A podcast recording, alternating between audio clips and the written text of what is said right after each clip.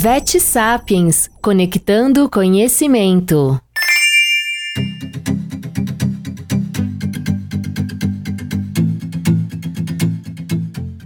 Neste episódio, a doutora Yumi Hirai traz considerações importantes sobre os testes diagnósticos para leucemia felina, e ela reitera algo muito valioso para a prática clínica.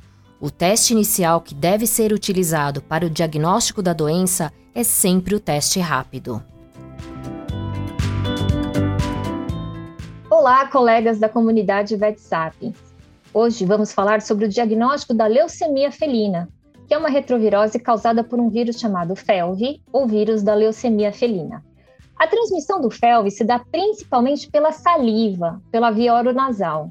Assim, a transmissão se dá por meio do contato próximo entre gatos, pelo compartilhamento de potes de água e de comida, pela lambedura entre gatos e, eventualmente, por brigas. Por isso, a transmissão do FeLV entre gatos que coabitam uma casa é muito comum.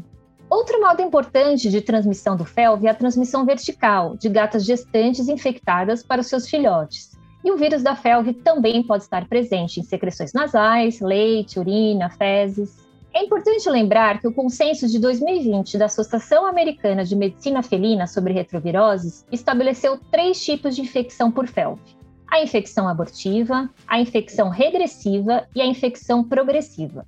Na infecção abortiva, ocorre a eliminação do vírus. Na infecção regressiva, ocorre a integração do provírus do FeLV ao genoma do gato. Assim, ocorre uma viremia inicial, mas essa replicação viral é logo contida. O risco de doenças relacionadas à leucemia felina, no caso da infecção regressiva, é baixo. Na infecção progressiva, o FeLV infecta as células progenitoras da medula óssea do gato, e isso gera altas cargas de RNA viral e DNA proviral do vírus da leucemia felina. Nesse caso, ocorre uma viremia persistente e o risco de doenças relacionadas à leucemia felina é alto.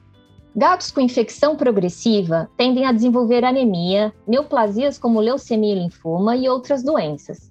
Infelizmente, gatos filhotes são muito mais suscetíveis a apresentar a forma progressiva do que adultos. Assim, filhotes com leucemia felina têm menor expectativa de vida. Em relação aos testes diagnósticos para FeLV, é preciso fazer algumas considerações. Em primeiro lugar, a gente precisa entender que não existe um protocolo único de testagem. A escolha dos testes diagnósticos deve ser sempre individualizada, adaptada a cada paciente. Além disso, um único teste pode não ser suficiente para definir o diagnóstico de infecção por FeLV. Portanto, a gente recomenda a realização de testes adicionais, principalmente no caso de resultados positivos. A gente não pode condenar um gato com um único teste positivo. E quando um gato deve ser testado para FeLV? Segundo a Associação Americana, um gato deve ser testado logo que for adquirido, antes de ser vacinado para FeLV com a quíntupla felina, após a exposição a outros felinos infectados por FeLV e em caso de suspeita de leucemia felina. Em segundo lugar, é fundamental entender que o teste inicial que nós devemos utilizar para o diagnóstico de leucemia felina é sempre o teste rápido. O teste rápido é baseado nas metodologias de ELISA ou imunocromatografia e apresenta alta sensibilidade e alta especificidade. Diferentemente do teste para FIV, que detecta anticorpos, o teste para FeLV detecta antígenos para o vírus, mais especificamente o antígeno P27. O teste rápido pode ser feito em sangue total, plasma ou soro. Vale destacar que a produção de antígenos para o FeLV ocorre a partir de 30 dias após a exposição ao vírus, ou seja, se o teste rápido for feito antes de 30 dias do último contato com o possível gato infectado, a gente pode ter um resultado falso negativo.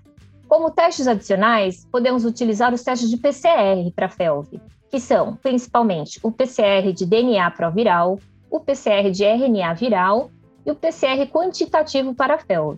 Como alguns estudos sugerem que a quantidade de partículas virais pode predizer a chance de um gato apresentar a forma regressiva ou a forma progressiva da infecção, hoje em dia temos dado preferência ao PCR quantitativo quando mesmo está disponível. Cabe lembrar também que a vacina contra a felve, a quíntupla felina, não interfere no resultado nem do teste rápido, nem do PCR. Pois bem, e como nós relacionamos os resultados dos testes diagnósticos aos tipos de infecção por felve? Na infecção abortiva, os resultados tanto do teste rápido quanto do PCR para felve são negativos. Na infecção regressiva, geralmente o resultado do teste rápido é negativo para a FeLV, mas o PCR é positivo.